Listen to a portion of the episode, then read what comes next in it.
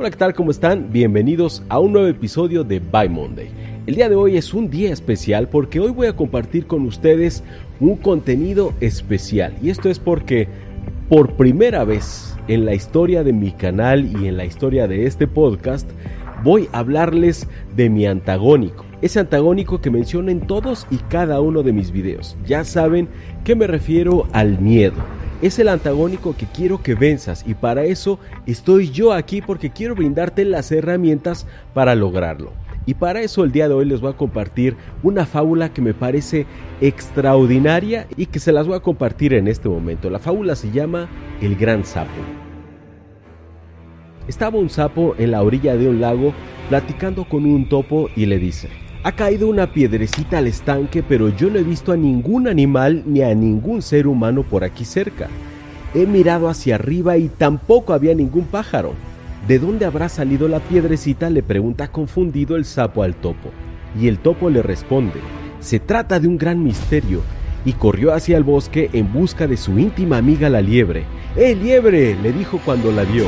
Una gran piedra ha caído en el estanque y parece que la tiró Pitú el tucán que permanece invisible 10 meses al año, y la liebre se atemorizó porque Pitú siempre era presagio de grandes desgracias, y corrió como solo una liebre lo puede hacer hacia la casa de su gran amigo el puercoespín y le dijo, Estamos en un serio peligro. Pitú, el tucán invisible, ha manifestado claramente la intención de destruirnos tirando una enorme piedra en el estanque. El puercoespín se quedó aterrorizado y empujado por el miedo, se dirigió rápidamente a casa de su amigo el búho, que como era de día estaba durmiendo. Gufo, despiértate, le gritó el puercoespín. El cruel tucán Pitú ha tirado una roca en el estanque con la clara intención de matar al sapo.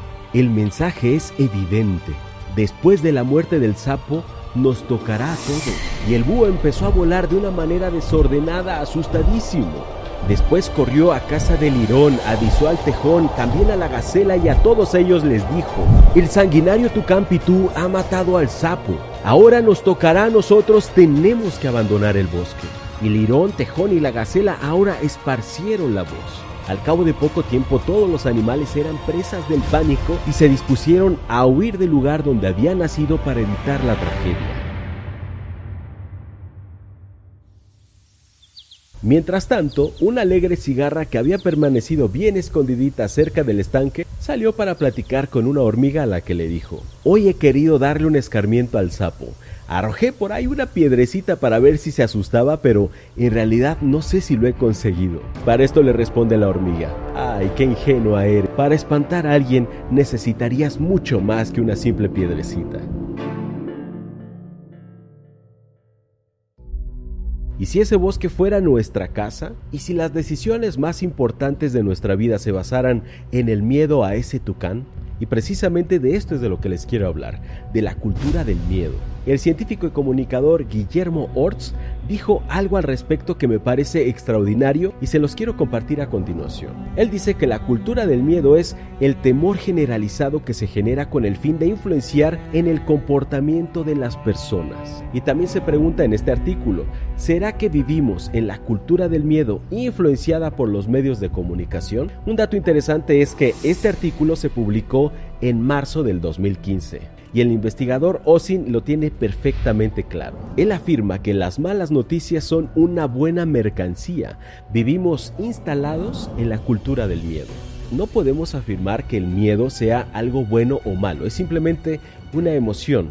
Lo que sí ha demostrado la ciencia es algo terriblemente abrumador y es que el miedo es contagioso. El científico autor de este artículo también expresa en él algo que es sumamente interesante. Él dice que efectivamente el miedo nos puede proteger de peligros reales, pero también puede ser utilizado como arma contra nosotros para acobardarnos ante acontecimientos que en realidad podrían ser poco probables. Por lo tanto, nuestra capacidad para juzgar el riesgo real de las cosas puede que se haya visto seriamente comprometida.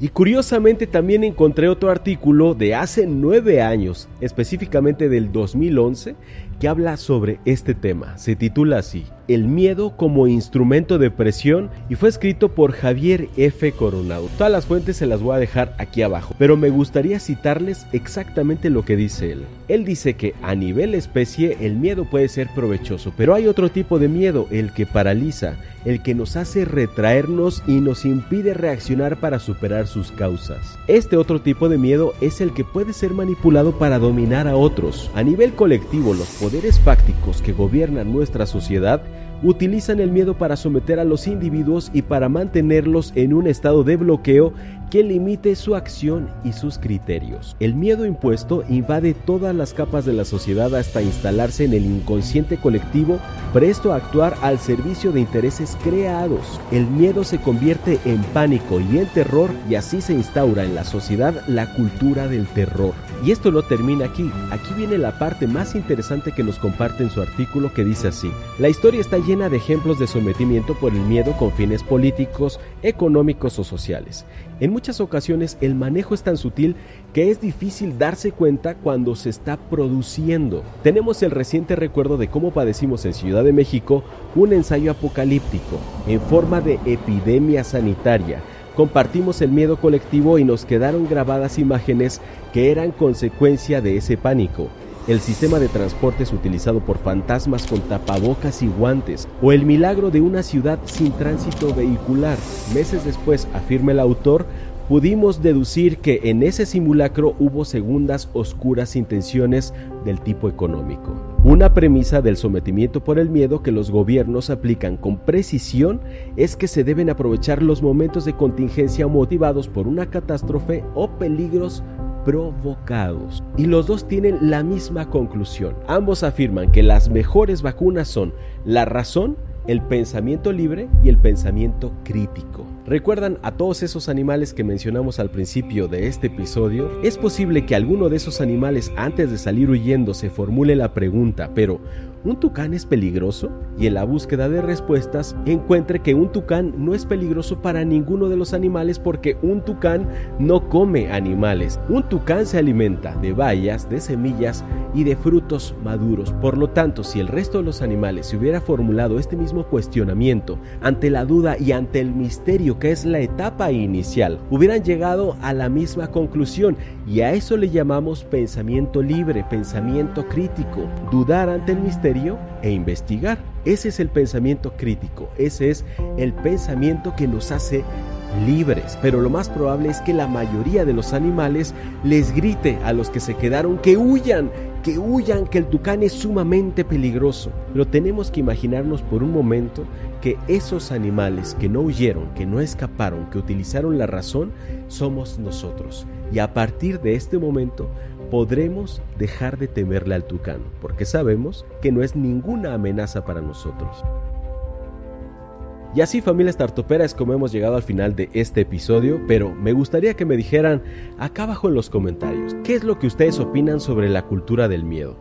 ¿Estos autores que escribieron estos artículos están equivocados? ¿Algo de verdad y luz hay en sus palabras o no? Díganmelo acá abajo en los comentarios que yo quiero leer absolutamente todas sus opiniones, pero recuerden, siempre de manera respetuosa. Y ahora sí, me voy a despedir de todos ustedes diciéndoles como siempre que tenemos que vencer el miedo, despojarnos de la vergüenza y atrevernos a emprender.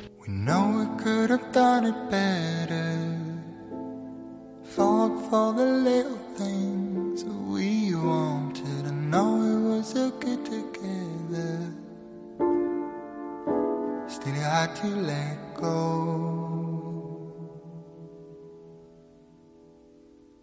Oh, I wish that you hadn't pulled the trigger.